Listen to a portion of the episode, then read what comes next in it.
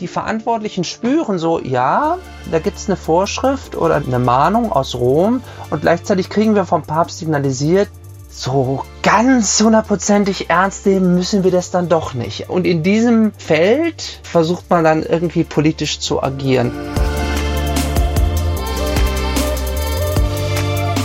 Mit Herz und Haltung. Dein Akademie-Podcast. Das Ende des Reformprojekts? Im Gespräch mit dem Theologen und Journalisten Benjamin Levin über die letzte Versammlung beim Synodalen Weg der Deutschen Kirche. Ihr seid bei Mit Herz und Haltung, dem Podcast aus der Katholischen Akademie des Bistums Dresden-Meißen. Wir liefern euch Gespräche, Interviews und Standpunkte zu den großen Debatten unserer Zeit aus Kirche, Politik und Gesellschaft. Mein Name ist Daniel Heinze. Herzlich willkommen. Anfang März ging die letzte Vollversammlung des Synodalen Wegs in Frankfurt am Main zu Ende. So manche Beobachter, aber auch Teilnehmende waren überrascht.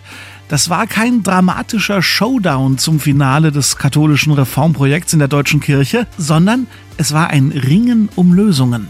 Mit welchen Ergebnissen genau gehen Bischöfe und Kirchenvolk nun aus dem Projekt raus? Wie sind die Kompromisse, die auf dem Weg eingegangen werden mussten, zu bewerten? Und was kann man realistischerweise in Zukunft von der Kirche erwarten? Genau darüber diskutieren heute bei uns zwei Fachleute, die das Geschehen in Frankfurt, aber auch das Drumherum in der Weltkirche aktiv beobachtet und begleitet haben. Karin Wollschläger von der katholischen Nachrichtenagentur KNA und Benjamin Leven, Redakteur bei der Herder Korrespondenz. So blicken Fachjournalisten auf das Ende des synodalen Wegs. Jetzt bei Mit Herz und Haltung.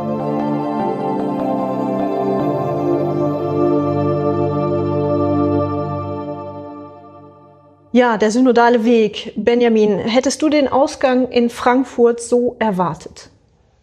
Naja, man, ich war sozusagen gespannt, wie es ausgeht. Es gab ja unterschiedliche Szenarien, die man sich so vorstellen konnte, ähm, die offensichtlich ja auch die Verantwortlichen sich so vorstellen konnten. Denn wenn man im Vorfeld äh, den Bischof Betzing, den Vorsitzenden der Bischofskonferenz und andere Akteure gehört hat, dann waren die sich auch nicht sicher, ob ähm, alle Dokumente verabschiedet werden, ob es nicht doch zu, in mehreren Fällen äh, dazu kommt, dass eine Sperrminorität Sachen äh, verhindert, ob nicht auch ein Eklat äh, passiert. Das hielt man alles für möglich, offensichtlich.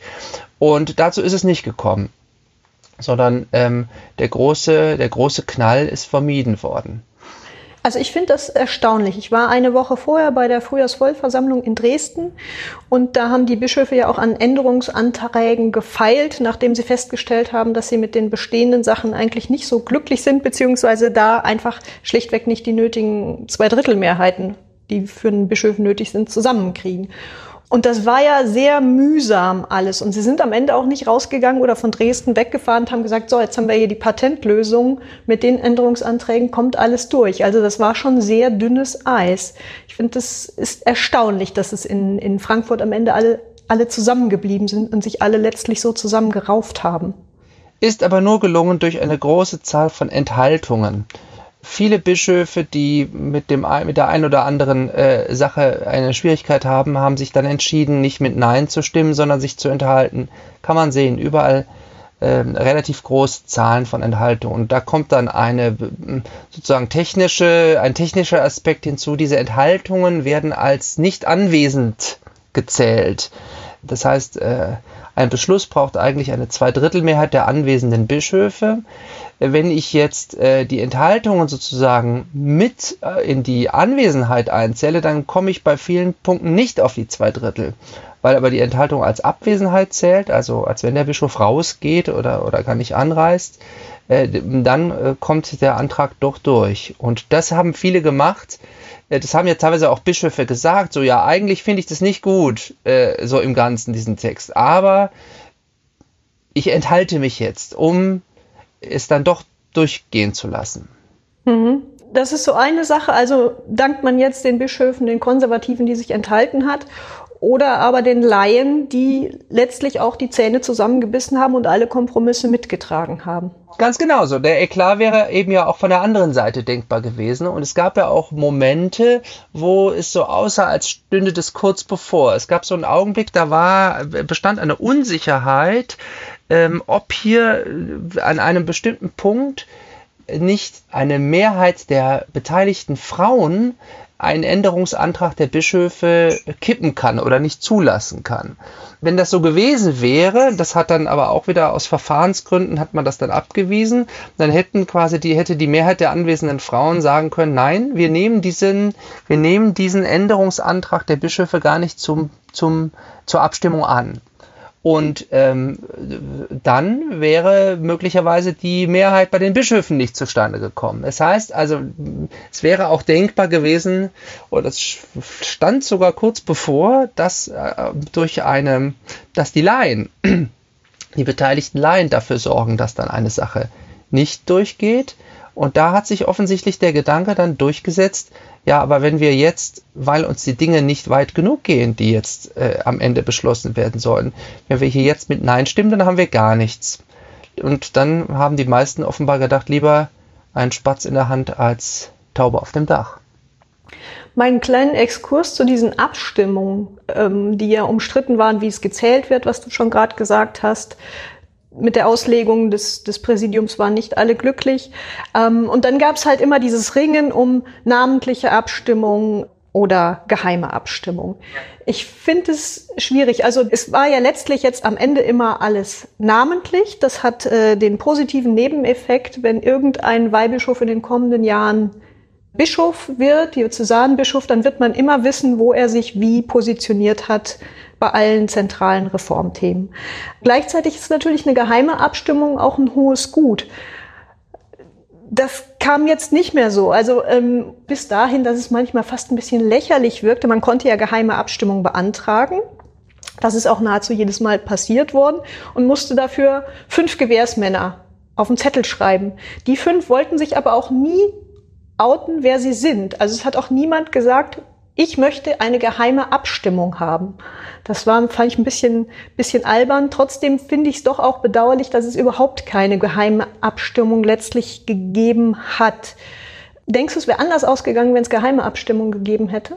Ja, äh, da ist bei der einen geheimen Abstimmung in der vorletzten Synodalversammlung, da ist ein Papier äh, zu, zu, zu, zu Genderfragen ähm, durchgefallen, an, äh, an der Sperrminorität der Bischöfe gescheitert in geheimer Abstimmung. Und äh, jetzt ist ein, ähm, jetzt sind aber Handlungstexte auf der Grundlage dieses Papieres durchgegangen. Haben sich da jetzt in der Zwischenzeit die Ansichten der jeweiligen Bischöfe verändert? Haben die ihre ihre, ihre kritische Haltung dazu aufgegeben oder standen sie stärker unter Druck durch die namentliche Abstimmung und auch durch den Druck jetzt da Erfolge vorweisen zu können? Also ich glaube schon, dass manche Dinge möglicherweise anders ausgegangen werden. Aber diese Frage, diese Debatte um die geheimen und namentlichen Abstimmungen war natürlich eine Prinzip, eine Frage des Prinzips für die Kritiker. Äh, denn die haben das sehr stark auch so betont, weil natürlich sie damit zeigen konnten, ja, hier wird eben etwas getrickst aus unserer Sicht. Hier werden die eigenen Regeln auch so hingebogen, wie man es braucht. Und damit stellen sie natürlich ein Stück weit auch die Legitimität dieses Prozesses in Frage. Kommen wir nochmal zu den Kompromissen zurück. Der Georg Löw schreibt in der Zeitbeitlage Christ und Welt quasi ein Loblied auf den Kompromiss. Da heißt es, die versammelte katholische Kirche schafft es, eine Einigung zu erzielen vom Ultratraditionalisten bis zur Hardcore-Reformerin. Wer dieses Ergebnis runterputzt, ignoriert die große Leistung darin. Siehst du das auch so? Naja, also der synodale Weg soll ja eine Adaption von demokratischen Prozessen oder demokratischen Verfahren jetzt in Entscheidungsfindungen in der katholischen Kirche sein. Und äh, eine Demokratie, zumindest so nach unserem Verständnis, äh, hier in, in der Bundesrepublik lebt ja von Kompromissen die zwischen Parteien geschlossen werden müssen. Ohne, also wenn, wenn, wenn ähm, sich Kompromisslosigkeit breit macht, dann ist es eben sehr schnell, äh, kommt man sehr schnell an den Punkt, äh, dass gar nichts passiert. Ne? Das merkt man ja dann auch. Es gibt politische Blockadesituationen und die lösen sich dann durch einen Kompromiss. Aber das ist auch nicht ganz übertragbar, weil äh, der synodale Weg ja keine Parteien letztlich kennt. Denn er ist kein Repräsentativgremium, in dem dann sozusagen sich jetzt Fraktionen äh, bilden würden, auch wenn man jetzt von den Konservativen und den Liberalen spricht. Und ihm fehlt eben, das war sicher eine Schwäche des, des ganzen Verfahrens, ihm fehlen die Vermittlungsebenen. Also man hat an, an Texten gearbeitet und ganz am Schluss fällt dann auf, dass aber äh, dass aber die Zweidrittelmehrheit bei den Bischöfen für die Texte gar nicht da ist. Und dann muss man jetzt schnell irgendwie, ähm, ähm, schnell irgendwie das noch, das noch nachholen. In der Politik gibt es da eben Foren für den Koalitionsausschuss, Vermittlungsausschuss zwischen Bundestag und Bundesrat. Also ähm, da könnte man durchaus noch von lernen, um diese Verfahren auch irgendwie besser anzupassen. Aber ist das, ist der Kompromiss per se äh, sozusagen zu begrüßen? Ja, ähm, als äh, Instrument der Befriedung der Situation jetzt vorerst äh, möglicherweise, wobei wir auch noch nicht wissen, ob die Situation jetzt nachhaltig befriedet ist, weil es ja immer noch sein kann, dass Rom irgendwelche Reaktionen darauf plant, was jetzt passiert ist. Da kommen wir vielleicht gleich nochmal zu. Zur Vermittlung, da hat ja der Vorsitzende der Bischofskonferenz Georg Betzinger doch ist hart mit seinen Brü Mitbrüdern oder mit einigen zumindest ins Gericht gegangen und hat gesagt, die haben halt nicht Synodalität da von Anfang an mitgetragen, haben sich lange nicht in den Foren beteiligt oder äh, an den Anträgen, an den Hearings, ähm, keine Änderungsanträge eingebracht. Die mussten ein bisschen zum Jagen getragen werden. Ja, aber das ist, da, da ist natürlich was dran, was die vielen Weihbischöfe betrifft, aber es ist auch wieder nicht wahr, weil natürlich schon die, äh, die Konservativen in den Foren mitgearbeitet haben, Voderholzer, Oster und was ist passiert, die wurden halt immer niedergestimmt. Das heißt, in den Foren, die Foren haben erstmal keine Kompromisstexte, also natürlich, das sagen vielleicht falsch. Es gibt, die sagen schon, dass sie äh, äh, bei ihrer Arbeit immer auch die Interessen der Minderheit berücksichtigt haben, aber in der Tendenz haben sie eben keine Kompromisstexte erarbeitet, sondern erstmal äh, immer das, was die Mehrheit des Forums für richtig gehalten hat. Und da haben sich ja, da saßen ja durchaus auch konservative Kräfte drin und die haben ja auch beklagt, dass die halt mit ihren Anliegen einfach immer niedergestimmt worden sind. Das heißt, das Ergebnis ist das, Ergeb das Mehrheitsergebnis äh, eines Forums und das kommt dann in die Vorversammlung und da wird es dann abgestimmt, aber eben mit den, mit den, mit der, mit den erforderlichen zwei Dritteln der Bischöfe. Das heißt, im, ganz, am, ganz am Schluss müssen deren Interessen dann doch wieder eingebaut werden. Insofern würde ich das Urteil relativieren. Ja, es gibt einige, die haben sich echt lange da nicht beteiligt und haben auch geschwiegen. Manche schweigen bis heute ja auch dazu. Aber es gibt schon auch welche, die äh, sozusagen konservative Anliegen äh, vertreten haben in den Foren und sich dort aber nicht durchgesetzt haben. Ja, aber das ist vielleicht aber auch, auch ein, ein Stück Demokratie, wobei wir jetzt beide wissen, dass der synodale Weg hat nur in Teilen Demokratie geübt, aber das ist letztlich ein Mehrheitenbeschluss ist. Und ich glaube schon, dass in diesen Foren aber sich auch die verschiedenen Seiten, Konservative wie Liberale, näher gekommen sind. Ich glaube, diese, diese Forenarbeit war schon sehr intensiv. Da war man schon gut miteinander im Gespräch. Ja, auch ein, ein Voderholzer hat da sehr, sehr eifrig mitgearbeitet. Okay, er konnte vielleicht nicht das erzielen, was er wollte.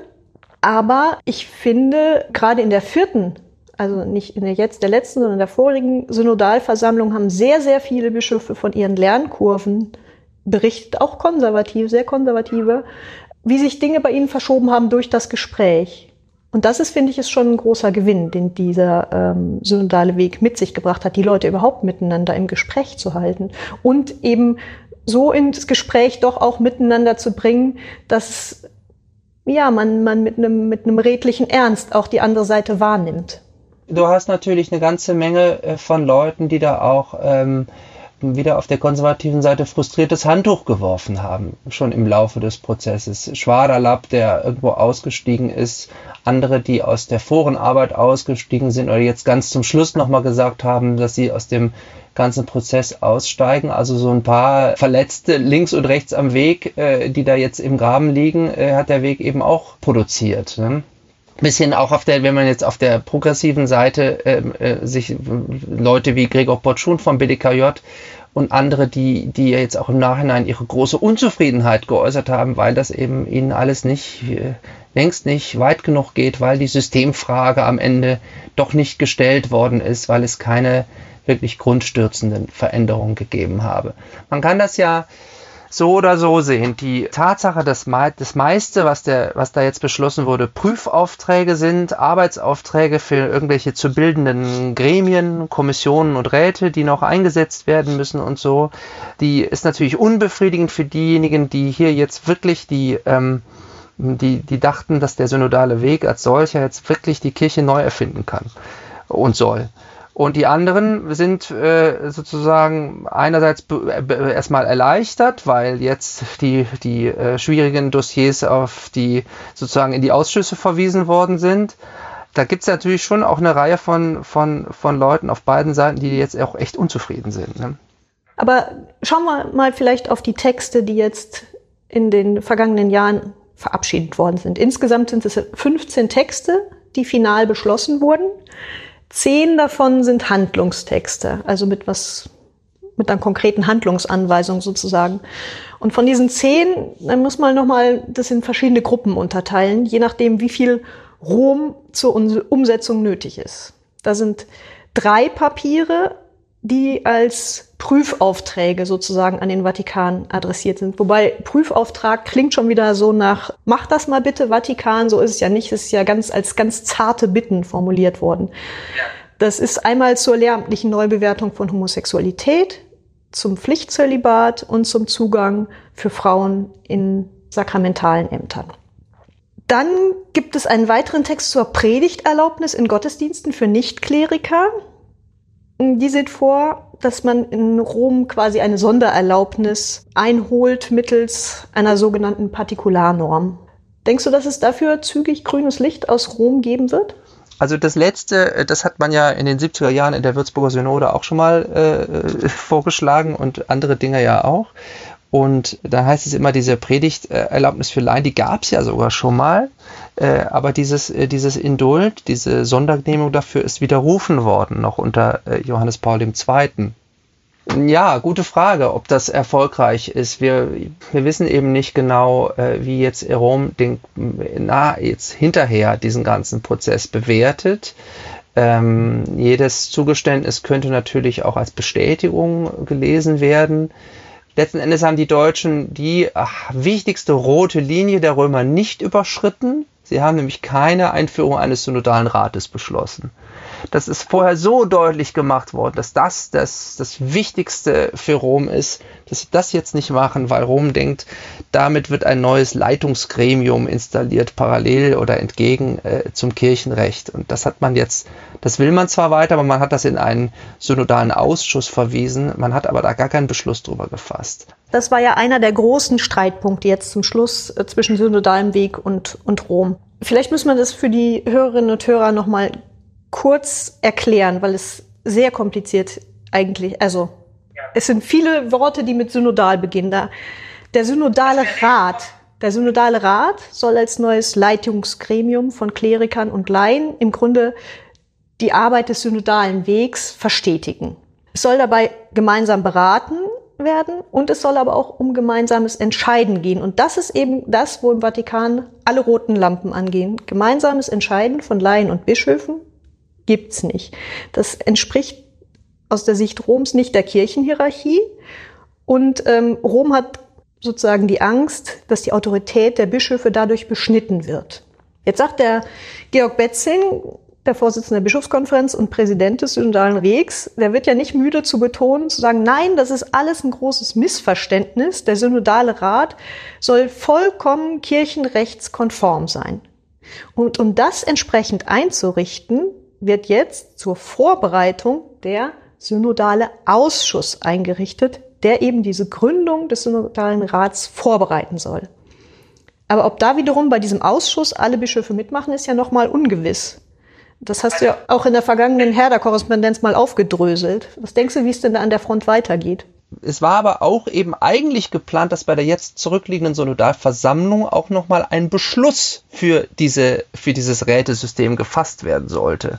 Und diesen Beschluss hat man vertagt weil der möglicherweise die Zweidrittelmehrheit tatsächlich nicht bekommen hätte und dann wäre das Ding ja vom Tisch gewesen. Also hat man es in den Ausschuss vertagt. Äh, das war doch geschickt. Das war doch eigentlich ganz geschickt. Ja, das war ein politisch geschickter Schachzug, denn der, und man hält ja weiter daran fest, dass der Ausschuss diesen Rat vorbereiten soll. Jetzt haben aber äh, ähm, fünf Bischöfe im Vorfeld einen Brief an die äh, Kurie geschrieben, in dem sie gefragt haben, ja, da soll so ein Ausschuss gebildet werden, der einen Rat vorbereiten soll. Müssen wir an diesem Ausschuss teilnehmen und dürfen wir eigentlich an diesem Ausschuss teilnehmen?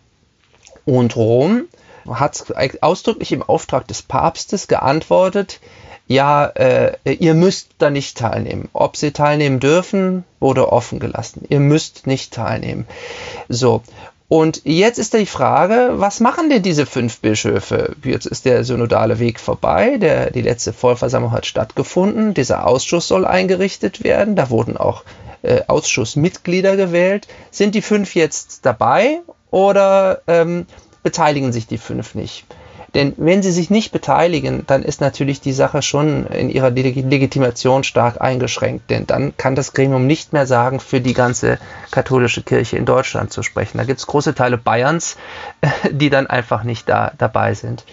Und das Interessante ist, dass im Vorfeld diese Bischöfe, diese fünf Bischöfe, das offen gelassen haben, ob sie jetzt äh, mitmachen oder nicht. Die haben alle gesagt, ähm, sie machen es vom Verlauf dieser Synodalversammlung jetzt abhängig, ob sie sich an dem Ausschuss beteiligen oder nicht. Und seitdem haben wir nichts mehr davon gehört. Also die, die, die Sache ist wirklich offen.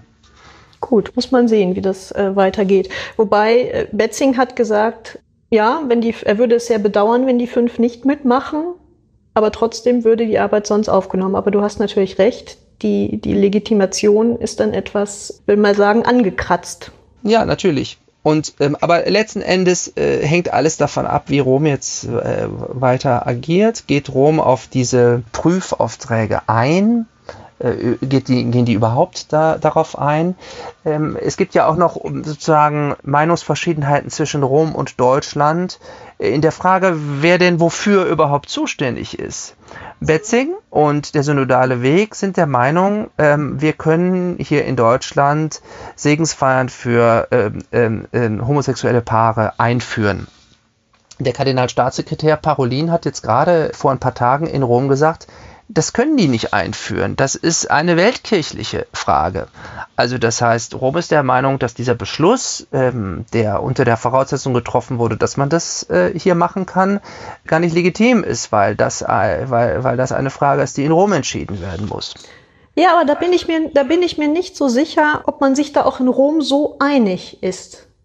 Denn in der Tat finde ich gehört zu den bemerkenswertesten Entscheidungen, dass dieser Handlungstext zu Segensfeiern auch für homosexuelle Paare durchgekommen ist. Zumal der nicht so eine, wir verweisen die Frage mal in eine Kommission. Also da gibt es genau. zwar auch eine Kommission, aber der hat schon äh, sozusagen den Tenor, ja, das soll jetzt mal begonnen werden. Das ist fast das Einzige, was jetzt mal tatsächlich begonnen werden soll.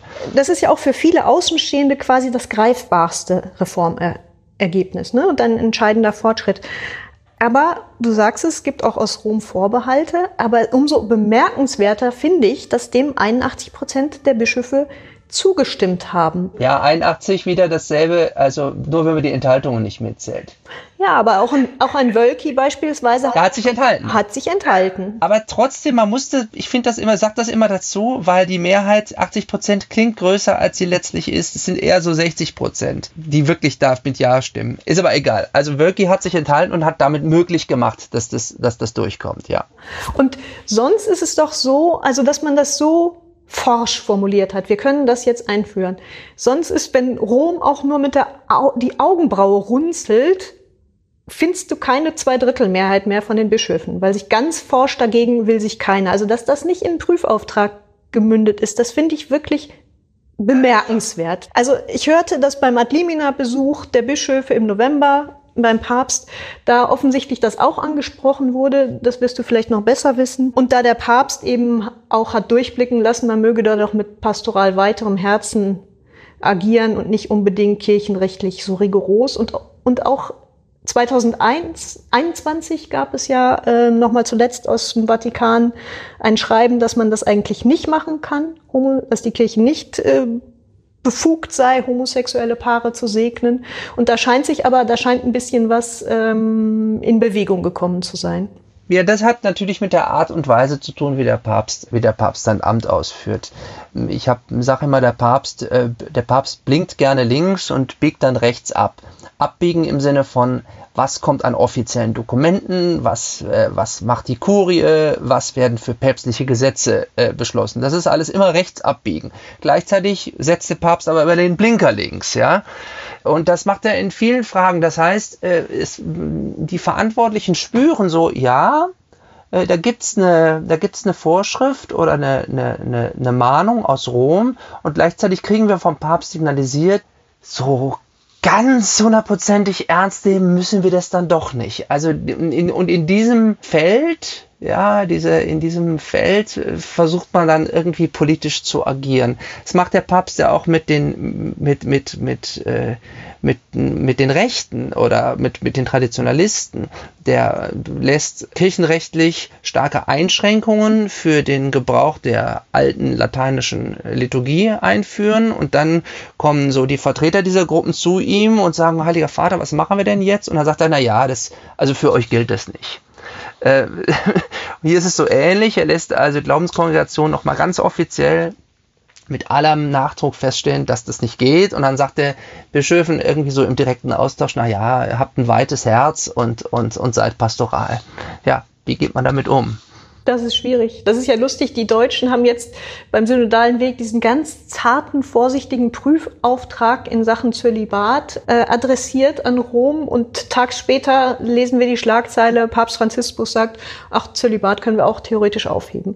Ja, aber das war ein bisschen, die Schlagzeile war ein bisschen zugespitzt. Der Papst hat eigentlich das gesagt, was er immer sagt ne, und was ja auch zutrifft, dass der äh, Zölibat eben keine ähm, eine Frage der, der, der Disziplin ist, die auch anders entschieden werden könnte, anders jetzt äh, und für ihn einen anderen Stellenwert hat als jetzt äh, die Frage, ob Frauen Priester werden können. Denn wir haben ja in der katholischen Kirche in einigen Teilen verheiratete Priester. Ich glaube, eigentlich hat er das nur wiederholt und die Schlagzeile kam dann vielleicht, äh, ob jetzt zufällig oder, oder gezielt eben zu, einem, zu, zu, diesem Zeitpunkt. Ob das jetzt heißt, dass der Papst dem nächsten Zölibat aufhebt, das glaube ich nicht. Die, die sozusagen das offene Fenster dafür wäre 2019 diese Bischofsversammlung im Vatikan über das Amazonasgebiet gewesen, diese sogenannte Amazonas-Synode. Da ist das ja vorgeschlagen und diskutiert worden, weil da im im Regenwald eben ähm, die Katholiken weit verstreut leben und es wenig Priester gibt und da hat man gesagt, können wir nicht äh, Verheiratete äh, zu, zu, Priestern weihen. Und dann hat der Papst äh, diese Gelegenheit verstreichen lassen. Alle dachten, jetzt kommt hier eine Ausnahme und sie kam nicht. Deswegen glaube ich das nicht, dass da ähm, Papst Franziskus eine entscheidende Änderung herbeiführen wird. Ja, sehe ich auch so. Kommen wir mal zu den Frauen. Die haben ja äh, doch immer wieder sehr starke Redebeiträge da auf dem synodalen Weg geliefert, gerade auch die Ordensfrauen. Sehr klug, sehr tough, sehr theologisch reflektiert, sehr ne-, lebensnah auch. Und trotzdem ist es doch diese Gruppe, die wohl die größten Kompromisse eingehen musste, oder? Wenn wir also zum Beispiel auf das Papier zu Frauen in sakramentalen Diensten und Ämtern schauen, was blieb am Ende übrig, äh, dass es mehrheitsfähig wurde, dass man Rom bittet, ob man vielleicht ein Diakonat für die Frau einführen konnte. Ja, und auch da wird der Papst nicht aufgefordert, den einzuführen, sondern er wird auch wieder nur gebeten, das nochmal zu überdenken. Genau. Man wollte ja eigentlich schreiben, äh, dass man den Papst aufruft, das zu tun. So ungefähr. Ich habe es jetzt nicht mehr genau im genau. Kopf, wie die Formulierung war. Und hat sich da, das hat man aber darauf hat man verzichtet, sondern man sagt nur freundlicherweise, könntest du vielleicht nochmal drüber nachdenken. Ganz ergebnisoffen natürlich. Ja, der Osnabrücker Bischof Bode äh, betonte zwar, es habe, Zitat, selten eine so deutliche Aussage der Bischöfe für den Diakonat der Frau gegeben, aber letztlich geht es auch diesmal nicht über das, was man schon in der Würzburger Synode in den 70er Jahren eben gefordert hatte, äh, hinaus. Das ist doch ungefähr das Gleiche, was man in der Würzburger Synode gefordert ja, hatte. Genau. Also insofern äh, würde die Aussage von Bischof Bode schon deswegen nicht stimmen, weil das schon vor 40 Jahren genauso formuliert worden ist. Genau. und blieb bis heute ohne Antwort. Ne? Ich fand auch interessant, dass dieser Text auch nur angenommen wurde, weil man das Wort Leitungsamt gestrichen wurde. Ich finde, das sagt schon viel über das Thema hinter dem Thema aus.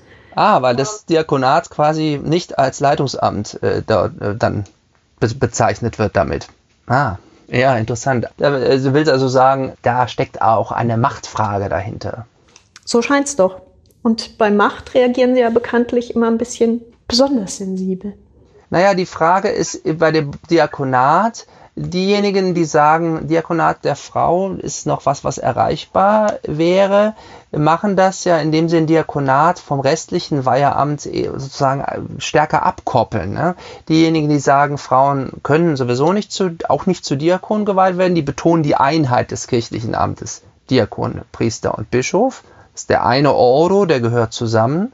Und die, die jetzt sozusagen Frauen den Zugang zur Diakonweihe ermöglichen wollen, die sagen, nein, der Diakonat, das ist irgendwie noch was anderes als, als, als Priester und Bischof, ist was eigenes. Das würde aber dann dazu führen, dass äh, man, äh, wenn jetzt Frauen Diakone werden können, das noch lange nicht heißt, dass die deswegen jetzt auch Priester werden können.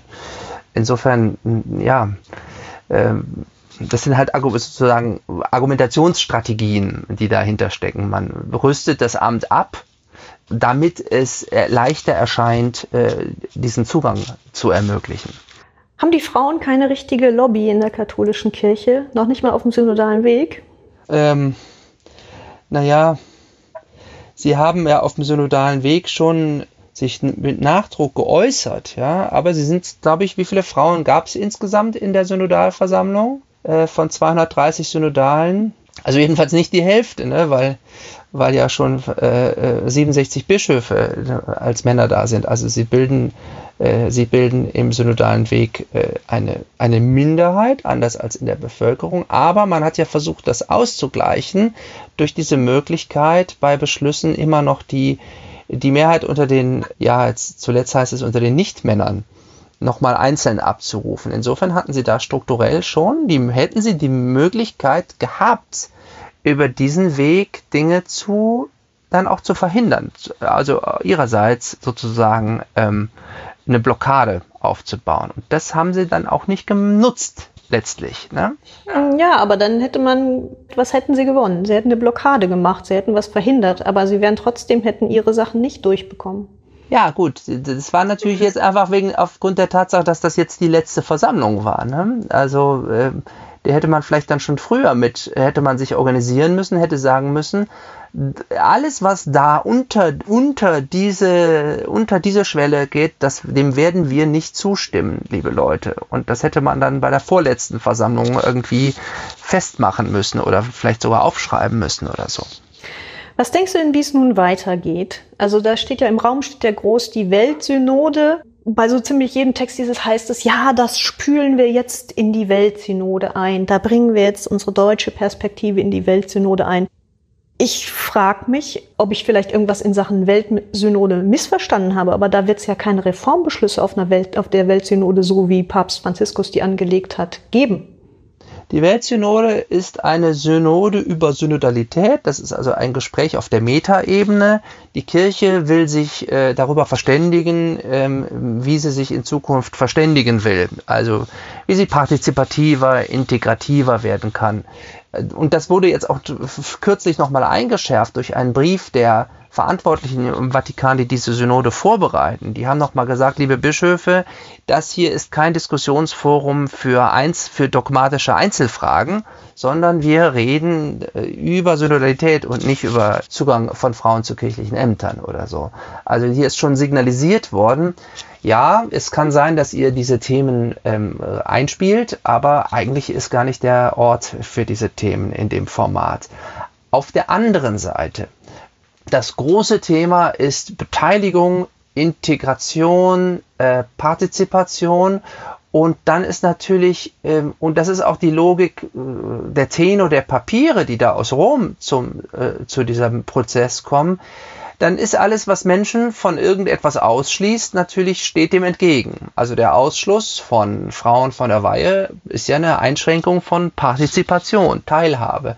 Äh, der, der Ausschluss von was weiß ich, Wiederverheirateten Geschiedenen von der Kommunion ist eine Form von äh, Begrenzung von Partizipation. Also man kann das Thema auch so lesen, äh, dieses Thema Synodalität, dass sozusagen keiner von etwas ausgeschlossen werden darf. Und das, das lässt sich ja dann auf viele dieser konkreten Fragen doch wieder runterbrechen. Aber irgendwie, es kann auch sein, dass das am Anfang so ein bisschen offen gehalten wurde, aber jetzt mehren sich die Signale, dass man das äh, doch begrenzen will und einfangen will und dass das jetzt nicht das große dritte Vatikanische Konzil werden soll, was die Kirche auf den Kopf stellt. Das zeichnet sich jedenfalls ab, ja. Ja, und was wird jetzt mit den Beschlüssen, die jetzt schon umgesetzt werden können, auch in Deutschland? Also wenn wir mal gucken, wir haben, wenn wir wohlmeinend sind, vier Texte, die ohne Rom in den Bistümern umgesetzt werden können. Ähm, und auf absehbare Zeit tatsächlich die Kirchenbasis verändern können. Das ist zum einen die Forderung nach dem liberalisierten kirchlichen Arbeitsrecht, die jetzt in Umsetzung ist, wobei ich da sagen würde, das ist eher ein Beifang des synodalen Wegs. Da gab es auch schon vorher Bestrebungen und da kann man, aus der Nummer kam man eh nicht raus. Bald realisieren lässt sich auch das Papier zum Umgang mit geschlechtlicher Vielfalt, das unter anderem vorsieht, dass trans- und intergeschlechtliche Personen ihren Eintrag im Taufregister ändern können und Eltern für ihr Kind bei der Taufe zum Beispiel divers eintragen lassen können auch der Handlungstext zum strengeren Umgang mit Missbrauchstätern ist, lässt sich wahrscheinlich relativ zügig umsetzen. Da soll es ja zum Beispiel demnächst ganz offiziell Kontrollpersonen geben, die denen zur Seite gestellt werden. Und dann haben wir eben noch den Text zu den Segensfeiern für Homosexuelle. Da sehe ich, denke ich mir, das war ja bisher auch schon in vielen, vielen Gemeinden ist das ja praktiziert worden. Das wurde ja auch von vielen Bischöfen nahezu allen, glaube ich, auch geduldet, selbst Konservative. Also man hat wenig, mir, mir fällt jetzt in den letzten Jahren nichts ein, wo da mal jemand öffentlich gemaßregelt wurde, weil er ein homosexuelles Paar gesegnet hat. Mm, ich habe ein bisschen Eindruck, das Papier ist jetzt aus einer inoffiziellen Duldung, ist eine offizielle Duldung geworden. Ich glaube aber nicht, dass wir erleben werden, dass ein Bischof im Dom offiziell ein homosexuelles Paar segnen wird. Das ist auch natürlich eine inoffizielle, offizielle, äh, äh, sozusagen äh, ein inoffiziell offizieller Beschluss, weil der ganze synodale Weg ja irgendwie inoffiziell offiziell ist. Also ähm, so in so einer in, in so einem Zwischenraum zwischen Kirchenrecht und, und Prozess sui generis. Ne? Deswegen, es wird ja auch mal wieder betont, jeder dieser Beschlüsse bindet keinen einzelnen Bischof. Also der Bischof Vorderholzer in Regensburg kann sowieso alles beim Alten lassen oder was verändern, völlig unabhängig von diesen Beschlüssen. Wir werden sicher in den verschiedenen Bistümern, je nach sozusagen kirchenpolitischer Ausrichtung, einen unterschiedlichen Umgang damit sehen. In dem einen wird das, äh, wird das offener praktiziert werden, in dem anderen weniger offen. Und äh, auch die Formen werden sich sicher total unterscheiden. Also äh, ob das jetzt irgendwie eine, eine stille, äh, diskrete Segensfeier ist oder irgendwie eine, eine Veranstaltung mit Pauken und Trompeten, die dann doch äh, sozusagen eine, eine Eheschließung äh, von außen betrachtet dann sehr ähnlich wird. Das wird sicher, ja, unterschiedlich sein und unterschiedlich bleiben. Das trifft vermutlich aber auf alle diese Dinge zu. Ähm, man will zwar eine gewisse Einheitlichkeit, aber man wird am Ende ähm, unterschiedliche, unterschiedliche Ergebnisse in den verschiedenen Diözesen bekommen. Beim Arbeitsrecht ist es ein bisschen anders, weil da einfach dieser Druck so groß ist und weil ein Flickenteppich beim Arbeitsrecht auch vor, vor, vor den Gerichten keinen Bestand hätte. Aber bei Dingen, die die Kirche so für sich entscheiden kann, da wird es einfach ja, eine größere Positiv gesagt könnte man sagen, größere Pluralität. Negativ könnte man sagen, äh, es werden einfach die Fliehkräfte zunehmen. Ja. Sind wir gespannt. Benjamin, herzlichen Dank für das Gespräch. Ja, sehr gerne.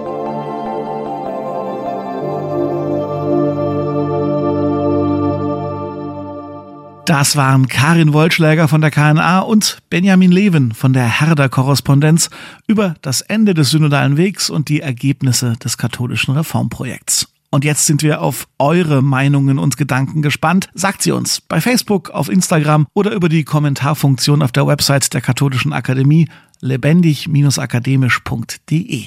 Und wenn ihr nichts mehr verpassen wollt von dem, was wir euch hier anbieten, dann abonniert uns bitte im Podcast-Player eurer Wahl und empfehlt uns gerne weiter an andere Leute, die sich auch für das interessieren könnten, was hierbei mit Herz und Haltung so passiert.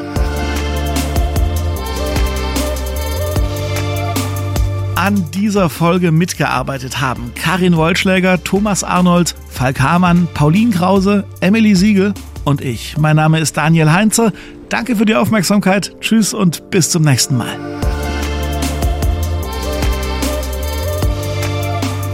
Mit Herz und Haltung.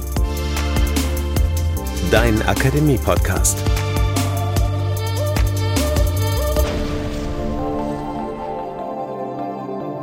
Ein Angebot der Katholischen Akademie im Bistum Dresden-Meißen.